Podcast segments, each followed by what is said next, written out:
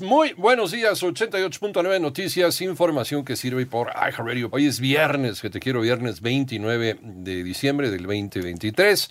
Te saludamos esta mañana. Toya Morales, ¿cómo estás? Gracias. El fiscal general del estado de Coahuila, Gerardo Márquez Guevara, confirmó el hallazgo de restos humanos en la mina El Pinabete y aseguró que el rescate de los cuerpos de los mineros atrapados tardará por lo menos un mes y medio más.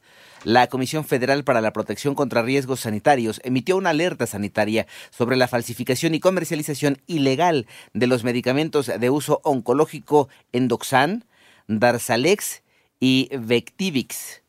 Autoridades del Estado de México informaron sobre la detención de Jesús N., de 24 años, quien es identificado como presunto extorsionador de vendedores de pollo y supuesto integrante de la familia michoacana, el cual se encontraba retenido por habitantes de la colonia Lomas Altas. En otra información, el Congreso de Oaxaca modificó la legislación estatal para combatir la violencia de género y considerar los ataques con ácido contra las mujeres como una forma de violencia física. Vamos a más información, cambiamos de tema. Ya está listo el calendario de verificación vehicular para la capital de la República Mexicana. Vamos a escuchar, eh, tenemos a Joana Flores en este caso. La Secretaría de Medio Ambiente Capitalina publicó el calendario del programa de verificación vehicular para el primer semestre de 2024, que irá del martes 2 de enero al 29 de junio. Durante enero y febrero deberán verificar los vehículos con engomado amarillo terminación 5 o 6. En febrero y marzo el engomado rosa terminación 7 u 8. En marzo y abril el engomado rojo terminación 3 o 4. En abril y mayo engomado verde terminación 1 o 2. En mayo y junio el engomado azul terminación 9 o 0. El costo de la verificación será de 5 5.625 veces la unidad de medida y actualización vigente masiva y la multa por verificación extemporánea será de 20 veces la UMA. Para 88.9 Noticias, Joana Flores.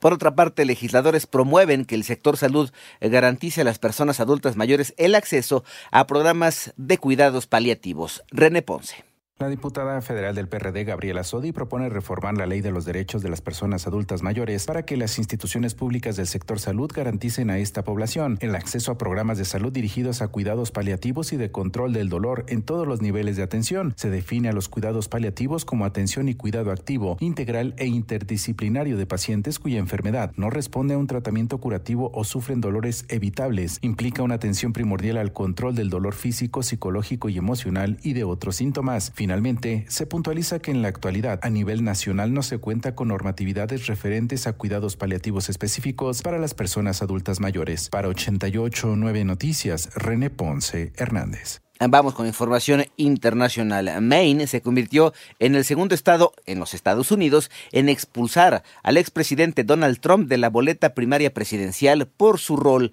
en el asalto al Capitolio del 6 de enero de 2021. En tanto, la Media Luna Roja Palestina y egipcia trabajan en colaboración para establecer el primer campamento organizado para personas desplazadas en la ciudad de Yan Yunis, en el sureste de la Franja de Gaza. La fase inicial del campamento incluirá 300 tiendas de campaña y la capacidad se ampliará más adelante hasta llegar a mil.